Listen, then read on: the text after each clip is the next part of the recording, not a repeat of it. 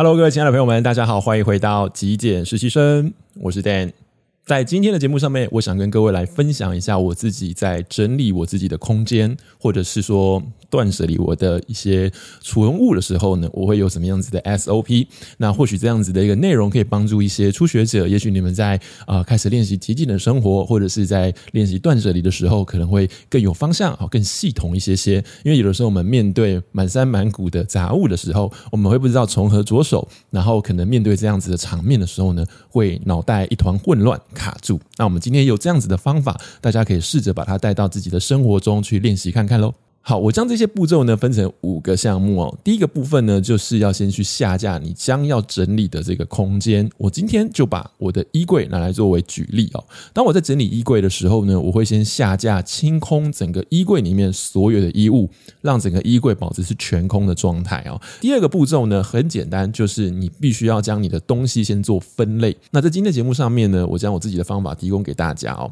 我的分类呢，大概是会先分成第一个。常穿的，也就是你常常打开衣柜之后不假思索就会直接把这个衣物挑出来穿啊，这是第一个。第二个部分呢，就是你不常穿的，偶尔你会心血来潮，或者是它比较是属于场合性的衣物，你比较呃上班的时候不会穿到，也许是你参加婚宴的时候，或者参加特殊比较重要的场合的时候会穿到的衣物啊。那第三个呢，就是你根本没在穿的。我们再进入到下一个分类，就是我会把这些我们有在穿的衣物呢，分成不同的季节，然后不同的款。是以及不同的使用时机。举例来说，季节很好分哦，就是你春季、夏季，或者是你的秋季、冬季哦，这可能是长长袖，可能是短袖，不同的衣物，我们先分开来看。那第二个部分呢，就是去分类它们的款式哦，比方说在你。春夏季的衣服里面，可能会有一些是属于衬衫类的，有些是属于 T 恤类的，有些可能是属于短裤，有些可能是属于啊裙子啊。如果是女性朋友，可能还会有裙子。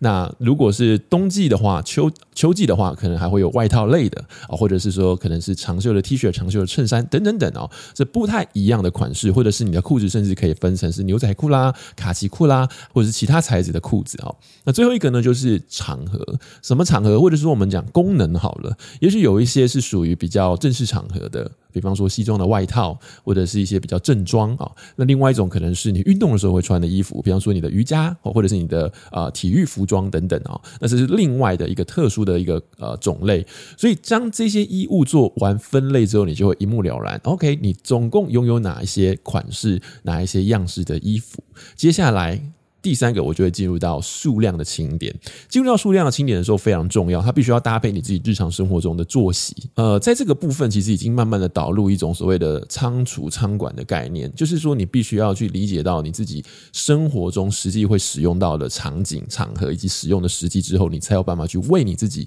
所剩下来、所保留的这些衣物或所持有的这些物品呢，去做到一个规划。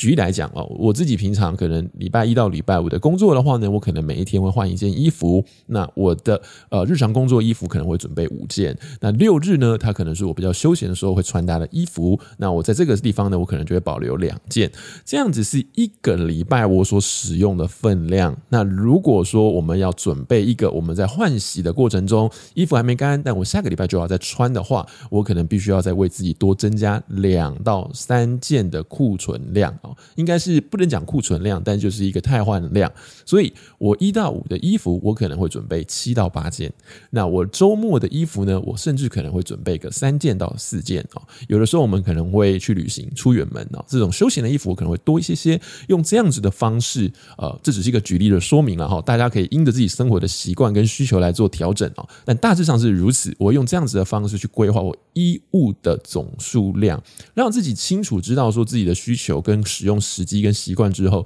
你才有办法好好去把关一个地方的空间的库存量哦。这个东西不仅仅是用在衣柜的整理，包括你自己书柜或者是你的书桌里头的一些抽屉，甚至是你一些储物柜的一些管理都是一样哈。整个空间中所有的数量可以用这样的方式去把它清点出来，这样子你可以更有意识，你可以更清楚、更符合逻辑的去管理自己的生活，在整理的过程中比较不会。漫无目标。漫无头绪。接下来第四个部分呢，就是上架。上架其实呢，不管是你的衣柜也好，或者是其他的生活空间也好，我会蛮建议大家去看我之前的一集影片哦。我有呃录制过如何去收纳啊物品啊。那如果是听 Podcast 的朋友呢，也可以去听一下我那一集，我会把链接分享在资讯栏里头，大家可以去点一下。因为我们的收纳也是非常重要的。当我们所有的衣物分类好了，确定什么要留，什么不留之后呢，那一些需要保留的东西，也是需要按着我们自己的日常生活习惯去做陈列，或者是去做收纳，这样可以便于我们未来要去取得这样物品的时候，会比较有效率一点点哈。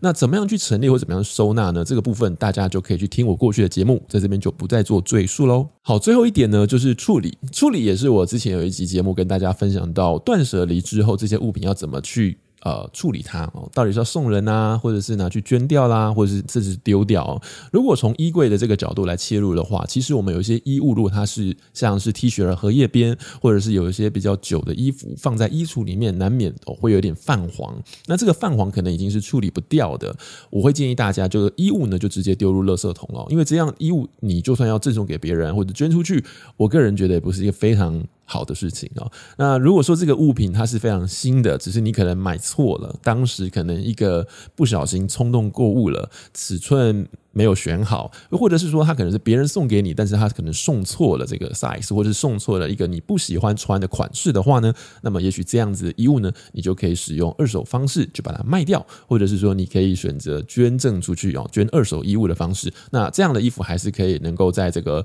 呃其他的地方做流通哦，我觉得会是一个比较环保的一个处理方法哦。好，以上呢就是我想要跟各位分享的，在整理物品或者是我们在断舍离物品的时候，一个很简单的流程，有五个步骤跟大家做最后的一个统整啊，第一个步骤就是先将你想要整理的地方所有的物品先做一次性的下架清空。第二个部分呢，就是针对这些物品，我们开始进行分类，常用的、不常用的，或者是不同的款式进行分类。第三个部分呢，就是根据你自己个人的生活习惯，去将这些物品定义出它的数量，你需要持有的总量。第四个部分就是将这些物品根据你自己生活的习惯、取用的动线去做到收纳。去做到陈列跟排列。第五个部分呢，就是如何去处理掉那一些我们决定要割舍、决定要断舍离的物品。你可以选择。卖掉，你可以选择捐出去，或者是你选择这些物品不能用了，就把它丢掉了。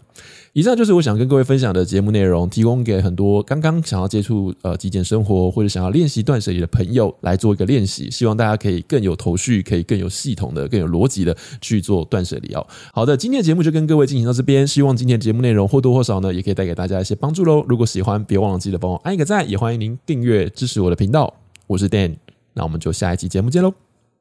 拜拜。